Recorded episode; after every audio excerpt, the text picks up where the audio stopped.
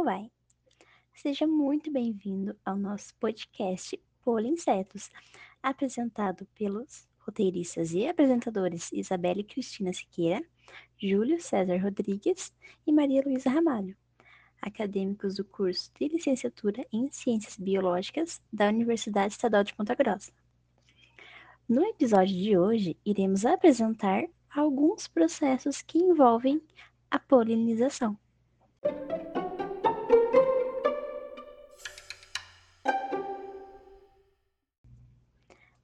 Polinização é um dos eventos mais fascinantes do ciclo de vida de muitas plantas. Ela pode ser definida como a transferência de grãos de pólen da antera, a estrutura masculina, para o estigma, que é a estrutura feminina da flor. Ela pode ocorrer em decorrência de diversos fatores, como a polinização pelo vento, pela água, por mamíferos e por aves. Mas os protagonistas da polinização são os insetos. Os insetos são os principais polinizadores, tanto em culturas agrícolas quanto em ambientes naturais. Ao visitarem as flores em busca de alimento, os insetos podem levar é, em seus corpos os grãos de pólen tirado das anteras para o estigma de outras flores. Engana-se quem pensa que as abelhas são os principais agentes polinizadores existentes. Nesse podcast, iremos falar sobre quatro insetos muito importantes para a polinização das plantas, os quais são os besouros, moscas, borboletas e mariposas. As primeiras polinizações surgiram há cerca de 140 a 135 milhões de anos, com o surgimento das primeiras flores, onde elas eram polinizadas por besouros.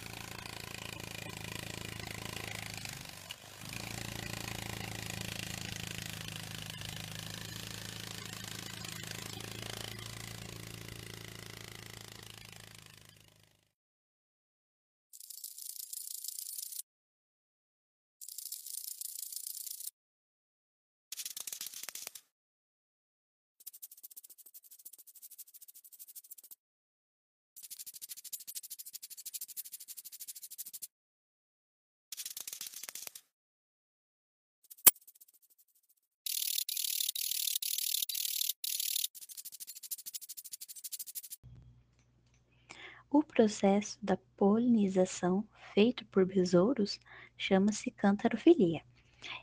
Esses insetos são geralmente muito desajeitados. Eles visitam as flores em busca de alimento e às vezes podem causar sérios danos à flor. Algumas flores polinizadas por besouros apresentam um mecanismo que se chama termogênese. A termogênese é a produção de calor. Ela vai promover a atração dos polinizadores ao odor que vai exalar da planta. As flores polinizadas pelos besouros geralmente se caracterizam por serem muito robustas, com uma antese noturna e uma redução de atrativos visuais. Elas geralmente são brancas ou esverdeadas, não possuem nenhuma forma especial. Elas também contêm um néctar e um pólen acessível, mas geralmente contém muito pólen e pouco néctar, e também possui um odor muito forte que tem aroma de frutos maduros e fermentados. As flores também apresentam um guia de nectário ausente e muitas vezes são utilizadas por, por esses insetos como um local de acasalamento e também de postura. A importância dos besouros como polinizadores já é conhecida em diversos grupos de plantas, incluindo algumas com uma grande importância econômica mundial. Até então, já se sabe que os besouros visitavam as flores em busca de alimento, parceiros ou locais para deixar seus ovos, que polinizando as flores por acidente enquanto faziam essas outras atividades. Algumas espécies de besouros não visitavam as flores em busca de alimento, como é o caso das abelhas ou de outros insetos ou animais que polinizam a flor em busca do néctar ou do pólen. Os besouros vão até as flores para colocar seus ovos, mas também acabam fazendo o processo de polinização.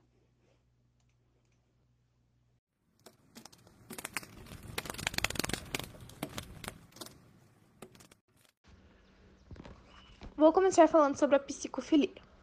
Pois bem, quando eu falo em psicofilia, vocês me, me falariam qual é o grupo de insetos que realiza a polinização, essa polinização. Hum, se você pensou nas borboletas, muito bem, você acertou. Sim, são as borboletas que fazem a psicofilia, essa polinização.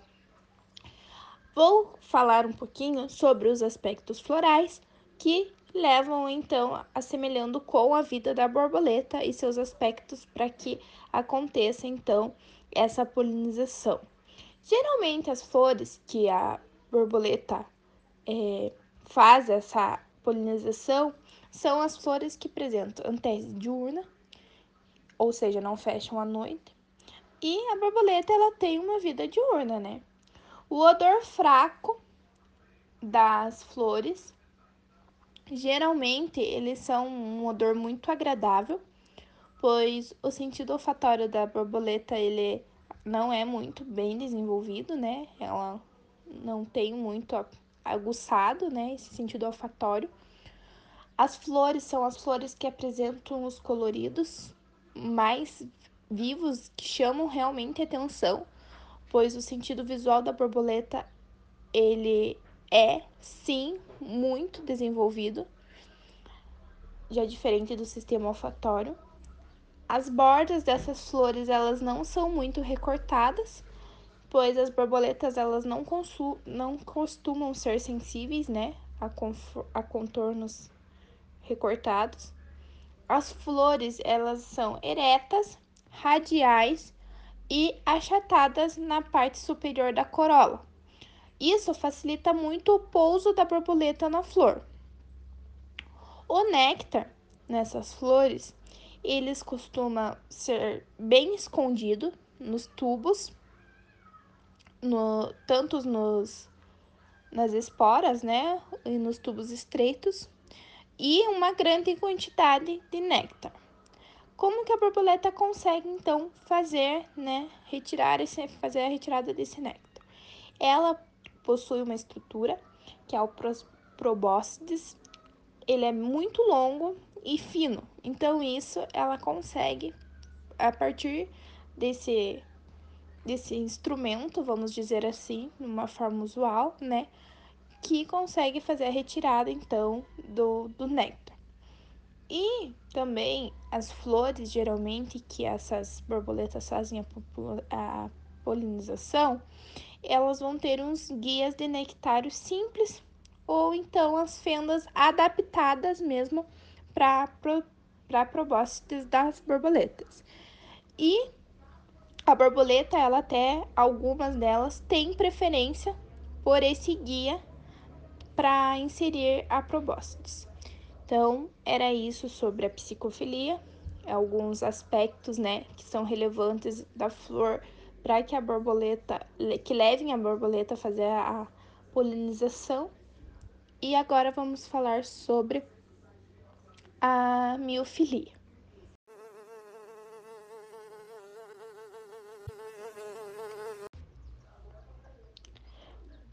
A miofilia ela é realizada por um grupo de insetos que nós conhecemos pelas moscas, né?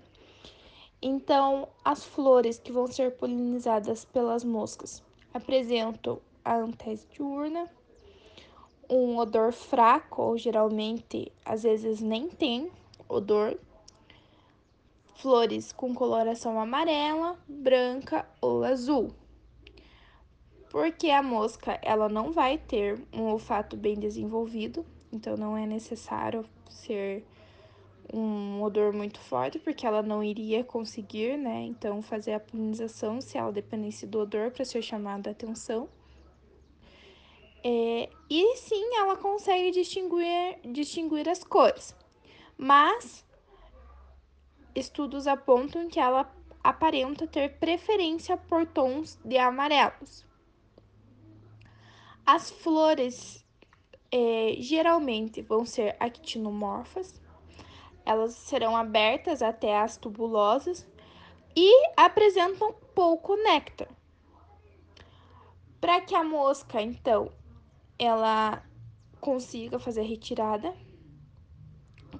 e essa presença de pouco néctar na flor é facilitada para a mosca, pois ela não consegue ingerir grandes quantidades. Ela é, né, consegue pegar pequenas quantidades. Então, isso são pontos é, correlativos favorecendo, né, para que aconteça essa polinização.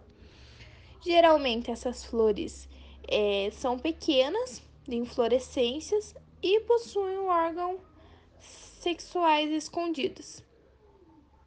As moscas, elas vão é, pairar sobre as flores por um certo tempo. Elas não são rapidinhas, né? Elas conseguem ficar estabilizadas um, um pouquinho. E o néctar e o pólen, mesmo que em pequena quantidade, eles são acessíveis. Por conta, a mosca então consegue fazer a polinização dessas, dessas flores, porque ela possui uma probóscis é, curta. Em alguns grupos ela pode chegar até 50 milímetros, mas são pequenos é, casos que acontecem em alguns grupos só. Em geral ela é curta, então por isso que o néctar e o pólen estando acessíveis nas, nas, nas, nas flores, elas conseguem fazer essa polinização de uma forma mais facilitada.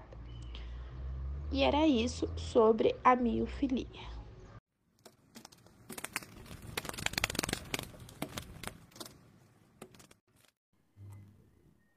Oi, tudo bem?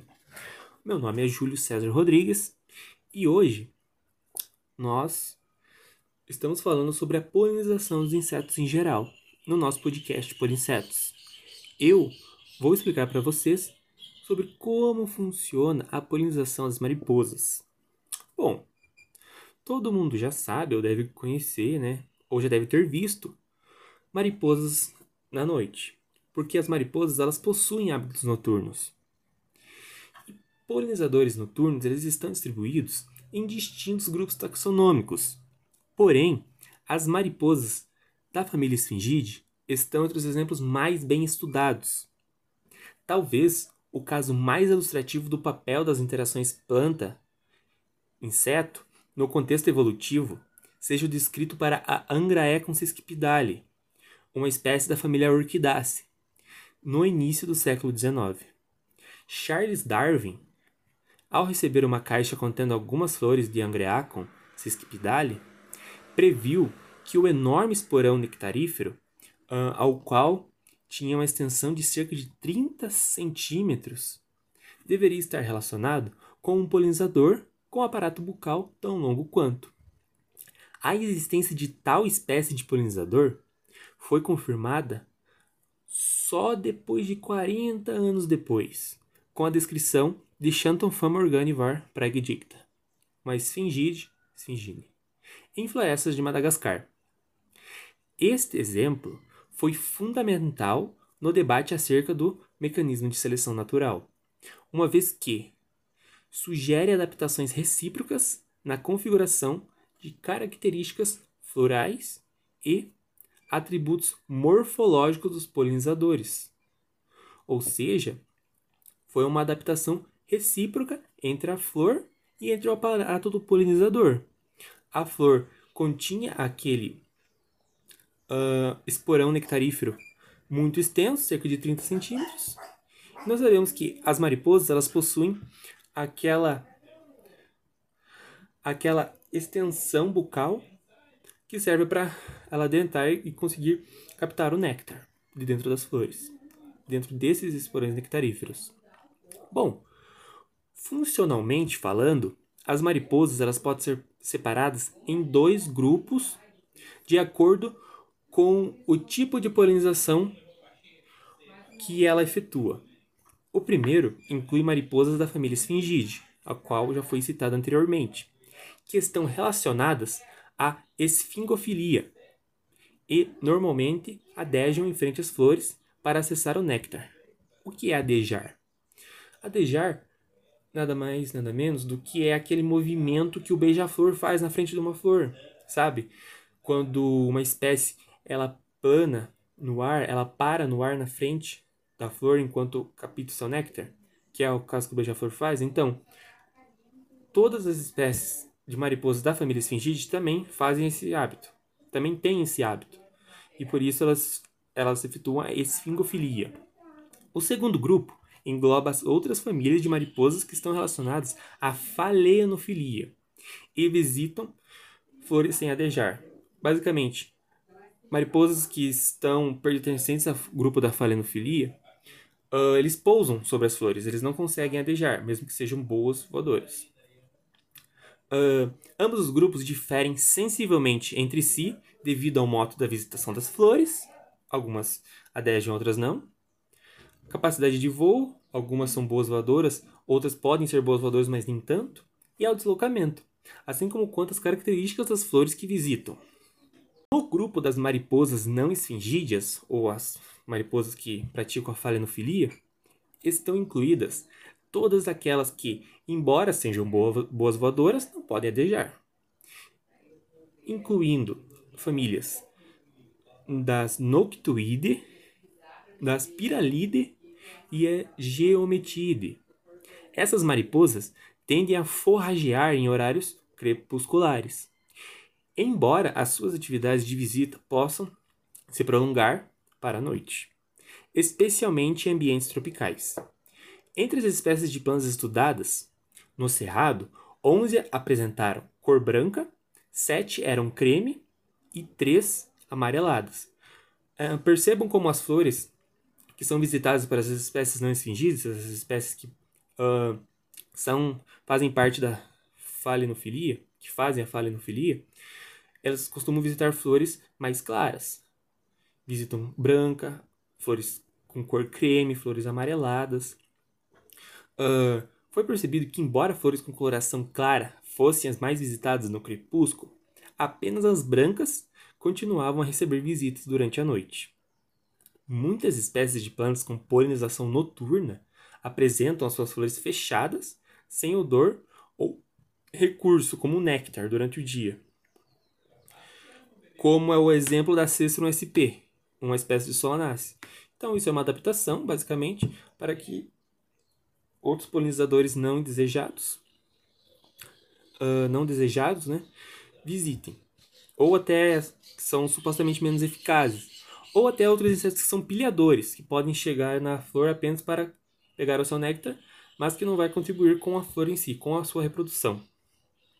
Entre as espécies visitadas por mariposas falenofílicas, o odor é marcamente mais forte do que o percebido em flores visitadas por borboletas. E essas flores, elas não apresentam sesquitermos oxigenados encontrados no odor das flores polinizadas por, pelas esfingídeas. E bom, era isso por hoje. Esse foi o nosso podcast Polinsetos sobre a polinização. Até mais. Fique com Deus.